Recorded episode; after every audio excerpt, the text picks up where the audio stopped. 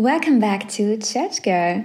Das Jahr 2023 ist nun schon fast einen Monat alt. Das geht immer echt so schnell. Ich würde euch aber gern trotzdem noch eine Andacht für das neue Jahr mitgeben, die mich persönlich sehr ermutigt hat. Und ja, vielleicht könnt ihr sie für euch mitnehmen. Ich weiß nicht, wie es gerade läuft. Ich weiß nicht, wie jetzt diese ersten Wochen 2023 für dich waren. Aber diese Andacht darf eine Ermutigung für jeden von uns einzeln, von jedem Einzelnen von uns sein. Und ähm, ja, ich werde sie vorlesen aus dem Buch von Paul David Tripp. Und zwar heißt das Andachtsbuch Jeden Morgen neue Gnade. Und ich kann es sehr empfehlen. Nun aber zur Andacht. Sie fängt mit einem Zitat an. Ja, es ist wahr. Gott wird treu bleiben, selbst wenn du es nicht immer bist. Denn seine Treue beruht auf dem, was er ist und nicht auf dem, was du tust. 2. Timotheus 2, Vers 13 besagt, wenn wir untreu sind, so bleibt er doch treu. Er kann sich selbst nicht verleugnen. Dieser Vers beschreibt eine radikal andere Lebensweise, eine, die für die meisten von uns nicht selbstverständlich ist. Die meisten Menschen glauben an eine Lebensauffassung, die charakterisiert ist von der Einstellung, das Leben liegt auf deinen Schultern. Das Gelingen oder Scheitern deines Lebens hängt von dir ab. Letztlich ist es deine Entscheidung. Du hast niemanden, auf den du schauen oder den du beschuldigen kannst, außer dich selbst. Nach derartigen Ansichten sind wir die Meister unseres Geschicks. Da hat man kaum etwas anderes, auf das man bauen kann, als seine eigenen Instinkte, die eigene Kraft, die Weisheit, die man im Lauf der Jahre angesammelt hat, die Fähigkeit vorauszuahnen, was demnächst geschehen wird, oder den eigenen Charakter und die eigene Reife, wie auch die natürlichen Begabungen, die einem geschenkt wurden. Dieses Du allein gegen die Welt ist eine beängstigende Lebensweise. Aber seit du in Gottes Familie aufgenommen wurdest, ist all das auf den Kopf gestellt worden. Gott vergibt nicht nur deine Sünden und verspricht dir einen Platz in der Ewigkeit, sondern er ruft dich auch zu einer völlig neuen Lebensweise auf. Diese neue Lebensweise besteht nicht nur aus der Unterordnung unter Gottes moralisches Gesetz. Nein, es geht auch darum, dass sich Gott bündnismäßig selbst verpflichtet hat, dir die Treue zu halten und seine Weisheit, Kraft und Gnade zu deinem ewigen Wohl zur Verfügung zu stellen. Denk einmal darüber nach. Derjenige, der die Welt erschuf und regiert, der eine, der die ultimative Beschreibung dessen ist, was liebevoll, wahr und gut ist, und derjenige, der allein die Macht besitzt, die Sünde endgültig zu besiegen, der hat sich aufgrund seiner Gnade dazu entschieden, seine Arme der treuen Liebe und des Schutzes um dich zu schlingen und dich nie wieder loszulassen. Als wahrer Christ darfst du gewiss sein, dass Gott die Last deines Lebens auf seine Schultern gelegt hat. Das bedeutet nicht, du dürftest nun so leben, wie du willst, sondern dass deine Sicherheit nicht mehr von deiner Treue abhängt, sondern von der seinen. Ihm kann man vertrauen, selbst wenn man dir nicht trauen kann. Er wird treu und gut bleiben, selbst wenn du es nicht bist. Er wird das Richtige und Beste tun, selbst wenn du es nicht tust. Und er ist treu, dir zu vergeben, wenn die überführende Gnade dir zeigt, wie untreu du gewesen bist. Diese Wahrheit ist keine Erlaubnis für dich, alles zu tun, was du willst. Anstattdessen sollte sie dich dazu anspornen, Jesus Christus weiterhin nachzufolgen. Seine Gnade ruft dich dazu auf, in das eine zu investieren, was niemals aufhört. Und das ist die Treue unseres Herrn. Diese Andacht hat mich persönlich sehr angesprochen, als ich sie das erste Mal gelesen habe. Und deswegen dachte ich, ich möchte sie unbedingt hier im Podcast teilen. Ich glaube, wir Menschen sind es so gewohnt, dass wir uns alles verdienen müssen. Das schreibt ähm, Paul David Tripp ja auch in der Andacht, dass wir eigentlich immer so diese Lebensweise haben von, wir müssen etwas leisten. Und das Gelingen oder Scheitern hängt komplett von uns ab. Es kommt auf meine Kraft an, auf meine Weisheit, auf meine Fähigkeiten.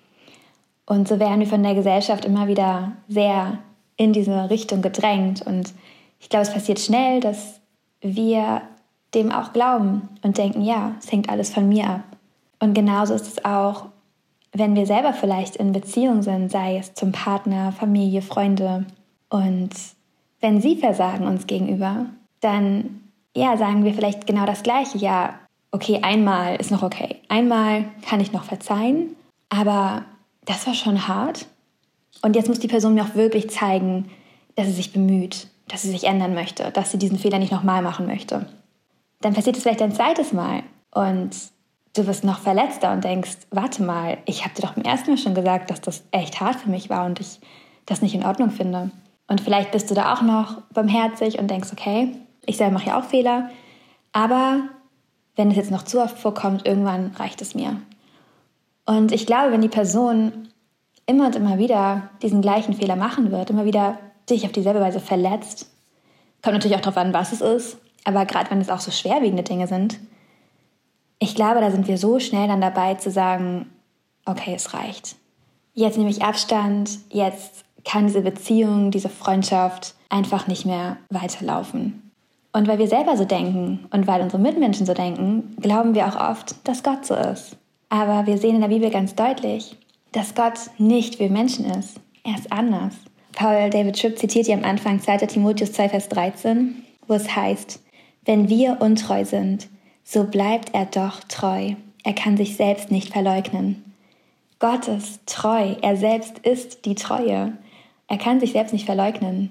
Und das fand ich auch so stark, das Zitat, dass Gott sich bündnismäßig selbst verpflichtet hat, dir die Treue zu halten und seine Weisheit, Kraft und Gnade zu deinem ewigen Wohl zur Verfügung zu stellen. Also Gott hat diesen Bund mit dir geschlossen und der Bund gilt in alle Ewigkeit. Wenn du ein Kind Gottes bist, dann hat er diesen Bund mit dir geschlossen. Es ist wie eine Ehe. Das ist ja dieses Bild auch darauf, die Beziehung zwischen Jesus und der Gemeinde, dieser Bund, dieses Versprechen. Nur Gott wird diesen Bund zu Millionen Prozent halten. Wir Menschen sind ja oft so schlecht darin, auch gerade in der Ehe. Wir Menschen scheitern immer wieder. Aber Gott, er wird diesen Bund halten. Ich finde da das Bild aus Hosea sehr bewegend. Eine biblische Geschichte, in der Gott Hosea aufträgt, eine untreue Frau, eine Prostituierte zu heiraten, bei der es klar ist, dass sie ihn betrügen wird, dass sie ihn verlassen wird. Aber Gott möchte, dass Hosea das tut und dass er dieser Frau treu bleibt. Und er möchte das, damit wir dieses Bild haben von wer wir sind und wer Gott ist. Wir sind wie diese untreue Frau, die immer wieder davonläuft, die immer wieder zurück in ihr altes Leben geht, immer wieder rennt sie zu den anderen Männern und Hosea holt sie zurück. Hosea hält an dieser Ehe fest. Er ist treu. Und noch viel, viel treuer ist Gott. Er hält an uns fest. Gott ist treu. Und trotzdem heißt es natürlich nicht, dass wir tun lassen sollen, was wir wollen, sondern gerade diese Treue, zu sehen, wie Gott uns liebt, sollte uns anspornen, ihm noch mehr gehorsam zu sein und ihn auch immer mehr zu lieben und ihm auch treu zu sein. Und gerade jetzt auch für das neue Jahr dürfen wir mitnehmen, dass Gott die Last unseres Lebens auf seine Schultern gelegt hat. Dieses, was wir am Anfang hatten, dass wir immer denken, es liegt alles an uns, wir müssen alles alleine schaffen. Das ist so eine Lüge. Wenn wir zu Jesus gehören, wenn du zu Jesus gehörst, dann nimmt er all die Last von deiner Schulter ab. Dann möchte er die Last für dich tragen. Die Frage ist, kommst du wirklich mit deinem Sündensack, mit deinem Sack voller Sorgen und Ängste, kommst du damit zum Kreuz und legst ihn dort nieder? Oder klammerst du dich an diesen Sack fest, an diesen schweren Rucksack mit den schweren Steinen drin? Das ist die Frage, die wir uns jeden Tag stellen dürfen. Habe ich meine Sorgen, habe ich meine Lasten wirklich bei Gott abgelegt? Und dann dürfen wir, wie Hannah aus der Bibel, die so sehr um ein Kind gebetet hat, aber dann, wenn sie ihr Gebet beendet hatte, ist sie rausgegangen, hat normal gegessen, sich gewaschen, hat gelebt und ist nicht verzweifelt. Und genauso dürfen wir unsere Last ablegen bei Gott und dann mit einem Frieden weiterleben, der übernatürlich ist, den Gott schenkt, weil wir wissen dürfen, dass er diese Last trägt und dass er alles für uns regeln wird. Es liegt in Gottes Hand. Und ja, wie wir gelesen haben, weil Gott diesen Bund mit uns hat, dürfen wir vertrauen, dass all das, was er tut in unserem Leben, dass es gut sein wird, dass es das Beste sein wird. Er ist unser liebender Vater. Ein liebender Vater, der wirklich perfekt ist. Nicht vielleicht wie dein Vater auf der Erde, der möglicherweise versagt hat, der dich möglicherweise verletzt hat. Gott ist der perfekte Vater, der niemals einen Fehler machen wird. Also lasst uns dieses Jahr 2023 unsere Lasten bei Gott ablegen und uns anspornen lassen, Gott zu lieben und ihm treu zu sein weil er so treu ist und so gut ist und weil er uns so sehr liebt.